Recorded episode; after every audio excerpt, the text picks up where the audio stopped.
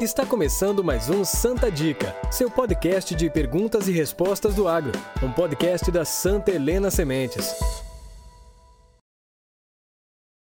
Olá para todos os nossos ouvintes e sejam bem-vindos ao Santa Dica, o seu podcast de perguntas e respostas do agro. Eu sou José Afonso e hoje temos a honra da participação do professor Maurício Querubim neste episódio sobre sequestro de carbono em áreas agrícolas. Professor Maurício, seja bem-vindo ao nosso podcast e fique à vontade para se apresentar. Olá a todos, eu sou o professor Maurício Roberto Querubim, sou professor aqui do Departamento de Ciência dos Solos, da Exalc, a Escola Superior de Agricultura Luiz de Queiroz, da Universidade de São Paulo, aqui em Piracicaba. A minha área de atuação é manejo e qualidade do solo e também tenho atuado na área de dinâmica do carbono em sistemas agrícolas. Professor, por que é importante falarmos de sequestro de carbono no solo em áreas agrícolas? Bom, por que falar de sequestro de carbono em áreas agrícolas? Pessoal, nós estamos num momento de emergência climática. É, todo, todos nós estamos percebendo como o clima está variando de forma mais intensa é, e mais frequente nos últimos anos. Então, são estiagens mais frequentes, mais longas, é, excesso de chuva em alguma região, é, ocorrência de geada em regiões que não eram é, comuns de ocorrer. Então, é, isso está acontecendo no Brasil, está acontecendo no mundo. Já é provado, né? Então, tem um grupo chamado o Painel Intergovernamental de Mudanças Climáticas que aponta em seus relatórios que o homem tem causado alterações no clima de forma é, generalizada em todo o mundo. E o Brasil tem sofrido com isso. Então, nós falamos agora que nós estamos na década da ação. Até 2030, nós temos que, de alguma forma, tentar reverter esse processo. Que processo é esse? As mudanças climáticas estão ocorrendo em função é, do excesso ou do aumento das emissões de gases do efeito estufa. Os três principais gases são o dióxido de carbono, o CO2, o metano, o CH4, e também o óxido nitroso, o N2O. Então, esses três gases estão sendo emitidos nos diferentes setores da nossa economia, incluindo a agricultura, de maneira mais intensa nos últimos 150 anos. E isso aumentou a concentração na atmosfera e tem causado um aquecimento maior do que é, aquele que ocorre naturalmente. O aquecimento global é uma realidade. Nós já temos um aumento comprovado de cerca de 1,1 graus em média no clima. Poxa, 1,1 é pouco, mas isso é uma média global. Algumas regiões têm aumentado mais, outras regiões têm aumentado menos. E aqui no Brasil, na América, nós estamos numa região que tem aumentado um pouco mais. Então, frente a isso, nós temos uma série de iniciativas é, e compromissos internacionais. Talvez vocês lembrem do nome Acordo de Paris, que foi assinado lá em 2015, aonde os países como o Brasil se comprometeram a limitar o aumento da temperatura a um grau e meio, a dois graus, ou idealmente a um grau e meio. E para fazer isso, pessoal, tem basicamente duas formas. Nós temos que aumentar o sequestro de carbono em algum lugar que não seja na atmosfera. Então, nós temos que reduzir as emissões de gases através de melhores práticas de manejo, pensando na agricultura. E também aumentar a captura de carbono que já está na atmosfera. E quem faz, quem faz isso muito bem são as plantas que através do processo de fotossíntese, ela captura o CO2 e transforma num composto orgânico de diferentes constituições que depois é sequestrada no solo. Então, vários setores conseguem reduzir as emissões. Por exemplo, é, a indústria, hoje se fala muito em carro elétrico, carro híbrido, é para reduzir as emissões da queima de combustível fóssil.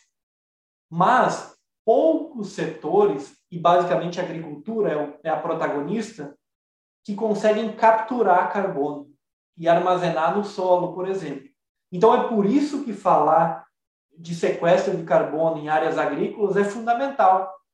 E fundamental também é falar isso no Brasil, aonde nós somos protagonistas a nível mundial, seja pela área da agricultura, que é muito grande, seja pelo potencial agrícola que nós temos no Brasil e uma economia toda baseada em agricultura.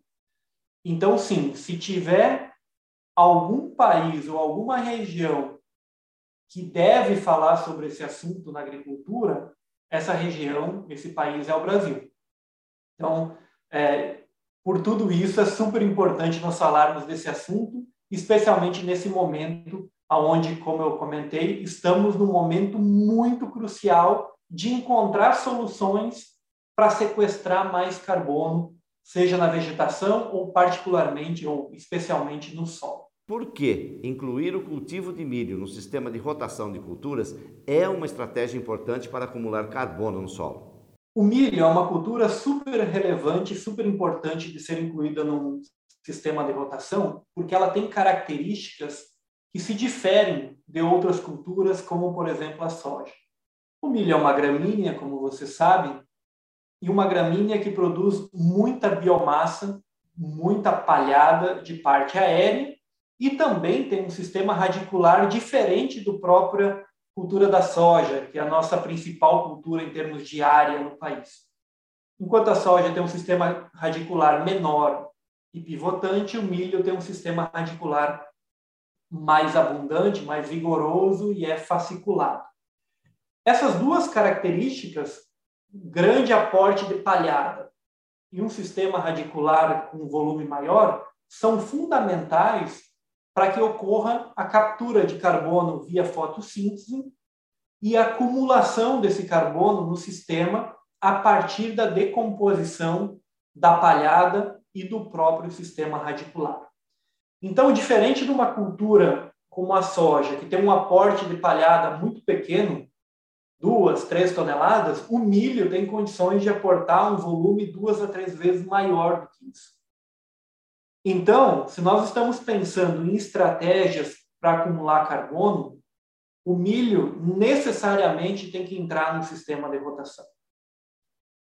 Quantas vezes ele tem que entrar? Depende. Depende da região, depende do sistema de produção e do esquema ou do plano de rotação que o produtor está utilizando.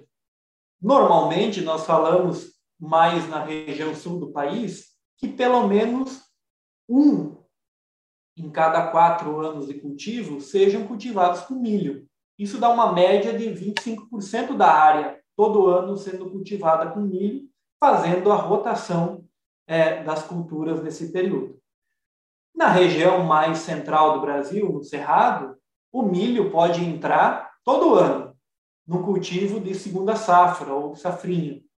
E aí, é, há uma possibilidade ainda maior de nós acumularmos carbono no sistema, porque todo ano, além da cultura de safra, que normalmente é soja, nós conseguimos fazer um milho safrinha é, que condiciona então esse aporte de biomassa adicional. Além disso, é, o próprio fato da cultura do milho ser adaptada, particularmente no Cerrado, norte do Paraná para cima, ao cultivo de segunda safra, depois de uma cultura de safra, é, permite então que, a mesmo, que na mesma área se tenha mais uma opção de renda, de, produ de produção, mas também de acumular carbono no solo. E, finalmente, é, o milho ele gera uma oportunidade de você fazer, em alguns casos, um consórcio com alguma forrageira, por exemplo, com a braquiária. E aí você fazer um, um sistema é, de integração, por exemplo, integração lavoura-pecuária. Isso é fundamental, né? Esses sistemas talvez são é, as estratégias ou a estratégia mais moderna e mais intensiva que nós temos de diversificar o sistema, de produzir grão, de produzir carne no sistema e, além do mais, produzir é, um sequestro de carbono maior. E, eventualmente, lá na frente, você pode receber por isso. Então, essas são as principais características que fazem com que um produtor que deseja aumentar os teores de carbono no solo, os teores de matéria orgânica, né, talvez seja mais simples de entender. Sequestrar mais carbono, ele deve necessariamente incluir o milho no sistema de rotação. Ele é fundamental, ele é uma peça-chave para nós termos sucesso nessa equação de entradas e saídas de carbono no sistema. O produtor deve esperar receber pela venda de créditos de carbono já na próxima safra? Essa é uma questão muito importante, né? Eu acho que todos estão ansiosos por começar a receber créditos de carbono. É um tema é, muito debatido nos últimos tempos, particularmente no último ano, e se tem muitas dúvidas ainda. Imagino que quem está ouvindo o podcast se perguntou como que ele pode entrar nesse mercado. A resposta é, infelizmente, ainda não é na próxima safra que nós vamos começar a é, ganhar dinheiro com o crédito de carbono. Eventualmente, daqui dois, três, quatro anos, isso vai se tornar uma realidade, e não é uma realidade de somente grandes produtores. Produtores médios, produtores pequenos e também os grandes poderão entrar nesse mercado, desde que organizados a partir é, de grupos de produtores, a partir de produtores maiores consigam fazer seus próprios projetos, eu acho que há espaço para todo mundo. Repito, o Brasil deve ser protagonista nessa agenda e a agricultura é, deve ser parte da solução desse problema de mudanças climáticas. Então, é, com certeza, nós temos uma oportunidade gigante em termos de é, emissão de créditos de carbono e a venda desses créditos e uma obtenção de renda em função disso. É, por que, que não vai ser nessa safra ou talvez não vai ser em 2023? Porque ainda nós estamos é, construindo os instrumentos legais de regulação desse mercado no Brasil. Há pouco tempo é, foi lançado o primeiro decreto que, que é, regulamenta o mercado é, regulado de carbono no Brasil, uma primeira tentativa. Há um mercado voluntário que está ocorrendo é, de forma é, específica em alguns projetos nesse momento, mas ainda nós precisamos avançar nesse, nessa estrutura legal e econômica de como esse mercado vai funcionar. Além disso, todos os protocolos de monitoramento do carbono no solo, de comunicação desses resultados e de verificação, no inglês nós chamamos de protocolos MRV, é, foram desenvolvidos para outras regiões do mundo, particularmente para, região, para regiões de clima temperado, Estados Unidos e Europa. Então, nós precisamos adaptar essas metodologias, esses protocolos, para utilizar no Brasil que predominantemente é um país tropical. E a dinâmica funciona de maneira diferente. Os solos são outros, o potencial de sequestro de carbono é outro, os planos de rotação de cultura são outros, o clima o clima é outro. Então nós precisamos de algo é, de algo regionalizado para que o Brasil tenha confiança ou para que esses protocolos permitam ter dados com grande assertividade. Né? O mercado de carbono é um mercado de confiança. É, o comprador tem que ter confiança que aquele crédito geralmente, é, que aquele crédito efetivamente seja concreto, né? seja é, viável. Além disso, nós temos um problema com o custo é, de metodologia. O custo ainda é uma barreira tanto para o processo de amostragem de solo, para ver, para coletar aquela amostra, mandar para o laboratório, analisar o teor de matéria orgânica ou de carbono, ainda é bastante caro. É, toda essa logística ainda é um pouco complicada. E também o custo de fazer um projeto que vai gerar créditos lá na frente. Então, nós temos que baratear isso de alguma forma, e a forma mais viável é através de estudos, como nós estamos fazendo nas universidades, na própria Embrapa e uma série de outros atores aí que têm investido em tecnologias alternativas para conseguir baratear isso nos próximos anos. Mas, para não ficar só nas notícias é, desanimadoras, eu confio plenamente que nós temos um potencial enorme é, nessa agenda nos próximos anos. Há uma demanda muito grande por créditos de carbono que hoje ainda é, não se tem condições de ofertar para o mercado esses créditos. Então, é, há uma perspectiva que nos próximos anos isso avance de maneira muito mais rápida. E o produtor, sim, ele pode considerar isso para os próximos anos como uma eventual é, fonte de renda. Ele vai ter o seu cultivo de soja, seu cultivo de milho, seu cultivo de, de outras culturas, mas necessariamente ele pode ter é, uma renda extra, que é a partir da venda de créditos de carbono por um manejo bem feito que ele fez na propriedade. Ele fez um bom plano de rotação de cultura, ele incluiu plantas de cobertura no sistema, ele faz um sistema plantio direto bem feito, eventualmente ele, ele utiliza um sistema de integração lavoura-pecuária, lavoura-pecuária-floresta, e a partir daí, então, ele vai ser certificado e vai emitir créditos de carbono. Cada crédito de carbono significa uma tonelada de CO2 do gás dióxido de carbono evitada, que é certificada. Então, é, nesse momento ainda não, mas as perspectivas são muito positivas para que o produtor consiga, de fato, se beneficiar com isso nos próximos anos. Bem, com todas essas informações, estamos finalizando este episódio. Muito obrigado, professor Maurício, pela participação e o convidamos para deixar uma mensagem final para nós. Muito bem. Pessoal, eu acho que esse tema é super relevante. Eu, eu gostaria que vocês se informassem melhor sobre esse tema, como nós estamos fazendo hoje aqui.